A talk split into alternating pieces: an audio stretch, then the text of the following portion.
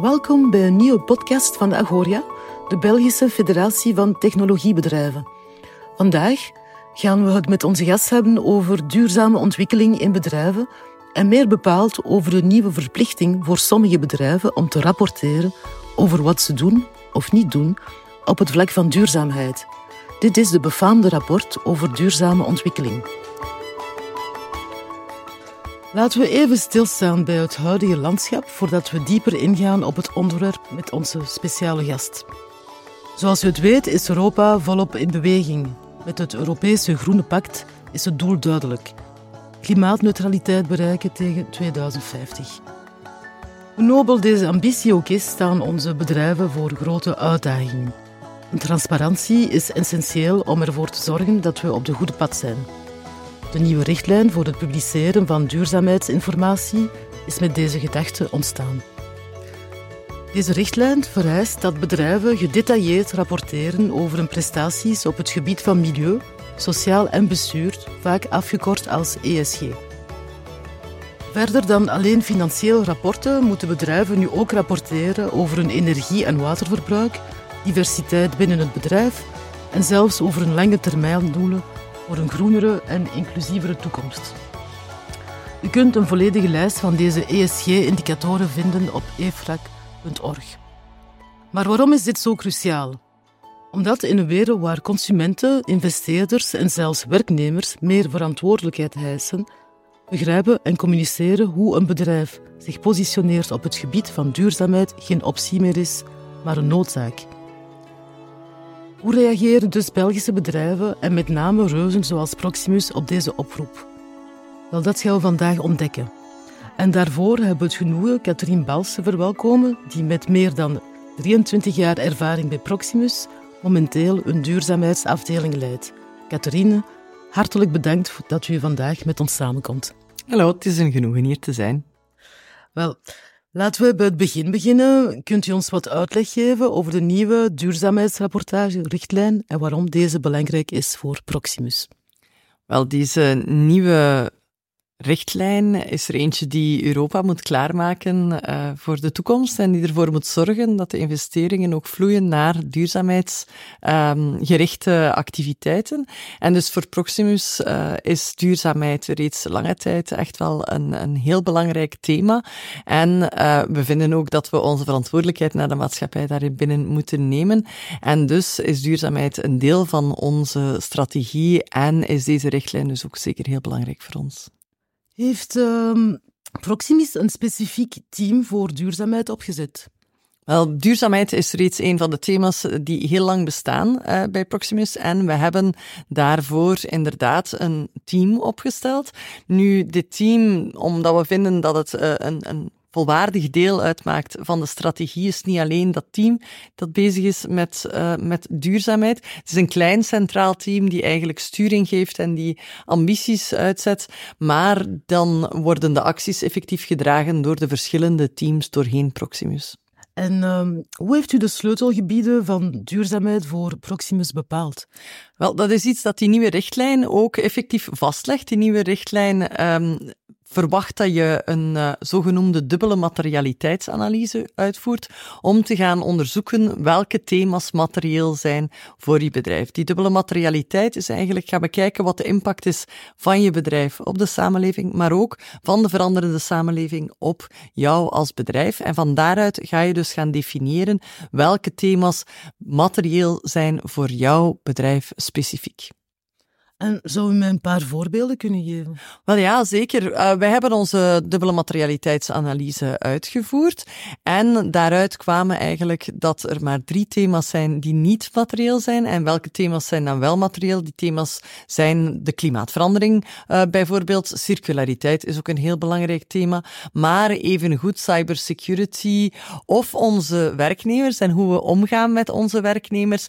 En uh, bijvoorbeeld ook data privacy. Hoe hebben jullie dat aangepakt? Wel, zo'n dubbele materialiteit, die, je gaat eigenlijk die materiële topics daarbinnen gaan bepalen door de verschillende stakeholders rondje te gaan, um, te gaan uh, interviewen. Uh, die stakeholders, dat kunnen klanten zijn, maar ook leveranciers, uh, investeerders en, en, journalisten ook. Dus een heel legio aan specifieke stakeholders met wie we eigenlijk in interactie zijn getreden en die we we gaan bevragen zijn naar die materiële topics toe. En dat is gebeurd door enerzijds online um, vragenlijsten, maar ook um, effectieve interviews um, tussen twee personen uh, zelf. En wat zijn enkele van die ESG-doelstellingen die Proximus heeft vastgesteld? Wel, Proximus heeft eh, bijvoorbeeld op het klimaat hebben we een heel ambitieuze doelstelling, waarbij dat we de zogenaamde net zero, eh, de klimaatneutraliteit, willen gaan behalen tegen 2040, wat toch een ambitie is die tien jaar vroeger ligt dan de Belgische ambitie zelf. En hoe heeft Proximus ervoor gezorgd dat deze doelstellingen werden geïmplementeerd? Wel, natuurlijk een net zero tegen 2040, dat is nog redelijk uh, ver weg.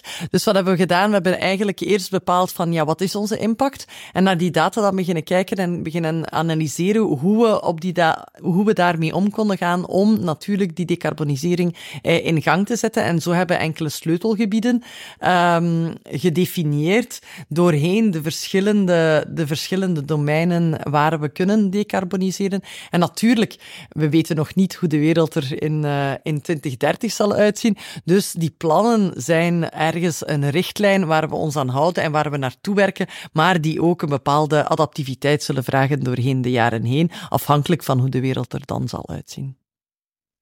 Hoe bereidt u zich voor deze eerste duurzaamheidsrapport van Proximus? Wel, het is niet het eerste duurzaamheidsrapport eh, van Proximus. Proximus uh, heeft al enkele jaren um, een duurzaamheidsrapportering. Nu, die duurzaamheidsrapportering was eentje die niet ver verplicht was of die niet vastlegde wat we verplicht waren uh, rond te communiceren. Dus hoe bereiden we ons nu voor naar die nieuwe richtlijn toe? Want dat is eigenlijk de, het verschil.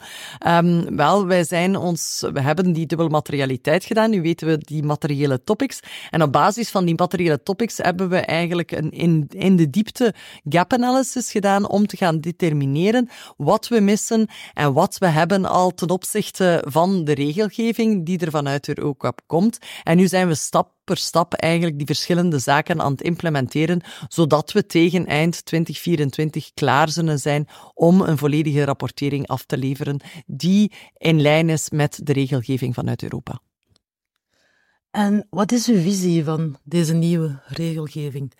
Wel, ik denk wat ik heel belangrijk vind rond deze nieuwe regelgeving is dat deze nieuwe regelgeving um, ons in staat stelt eigenlijk om bedrijven te vergelijken met hoe ze het doen op het niveau van duurzaamheid en dus een, een bepaalde vergelijkbaarheid gaat creëren. Maar tegelijkertijd is het ook echt wel een, een, een toolbox om ermee aan de slag te gaan en beter te worden in duurzaamheid. En als laatste dan ook de nodige transparantie te gaan creëren zodat de mensen rondom ons en niet mensen alleen binnen in bedrijf weten hoe het eraan toe gaat, maar dat iedereen rondom ons, dat we daar transparant rond communiceren wat onze doelstellingen zijn, hoe dat we ermee omgaan en waar we staan ten opzichte van die doelstellingen. Welk belangrijk advies zou u tenslotte willen geven op basis van de ervaring van Proximus aan onze luisteraars die overwegen een duurzaamheidsrapportage op te zetten of te verbeteren? Belangrijkste advies, denk ik, is um, neem het ten harte. Gebruik het echt als een, een, een toolbox, want er zit heel veel goede uh, ideeën in van hoe je om kan gaan met duurzaamheid. Wat is belangrijk voor een bedrijf qua duurzaamheid? En neem het stap per stap. Identificeer, ga in gesprek met de stakeholders rondom je, wat zij belangrijk vinden, want je moet eigenlijk gaan inspelen op wat zij belangrijk vinden dat jij doet als bedrijf. En dus effectief dat stap per stap gaan uh, dit traject doorlopen door enerzijds de stakeholders te gaan bevragen, dan uh, de met de materiële topics aan de slag te gaan en daar echt dat gaan uh, een deel laten uitmaken van je bedrijf as such en de manier je binnen het bedrijf te werk gaat. Bedankt voor deze zeer waardevolle informatie. Het is duidelijk dat duurzaamheid een prioriteit is voor Proximus en we hopen dat veel andere bedrijven uw voorbeeld zullen volgen. Bedankt dat u vandaag met ons was. Dank u.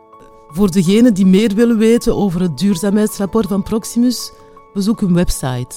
Ga voor meer informatie over deze nieuwe eis voor duurzaamheidsrapportage naar www.agoria.be. We hebben een hele reeks diensten ontwikkeld om u te helpen. En als u nog vragen of opmerkingen heeft, aarzel dan niet om contact met ons te nemen via onze communicatiekanalen. Laten we samenwerken aan een duurzamere toekomst. Beste luisteraars, bedankt voor het luisteren. We horen elkaar terug in de volgende aflevering, waarin we de hedendaagse technologische uitdagingen verder verkennen. Tot ziens!